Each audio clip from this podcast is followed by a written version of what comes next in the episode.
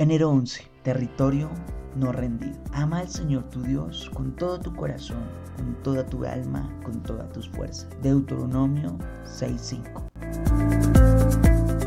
Siempre habrá en usted un anhelo indescriptible en tanto mantenga a Dios fuera de algunos aspectos de su vida. Usted fue creado para conocer al Señor con todo su ser. Por eso, mientras haya aspectos de su persona que no le entregue ese anhelo indefinible persistirá en su corazón.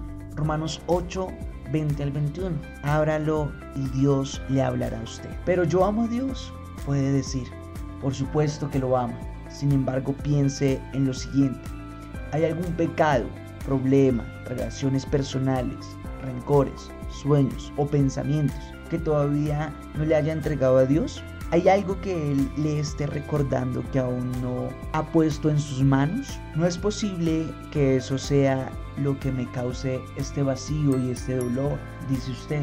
Sin embargo, si el Espíritu Santo lo ha traído a su mente, probablemente sea la razón por la que continúa batallando con eso. No lo piense más, libérese de ello, salga de eso, ya sea que parezca un asunto menor en su vida o que contribuya el cimiento de todas sus esperanzas. Entrégueselo a Dios libremente al Padre. Él es fiel y justo para ayudarle y darle lo que en verdad es mejor para usted.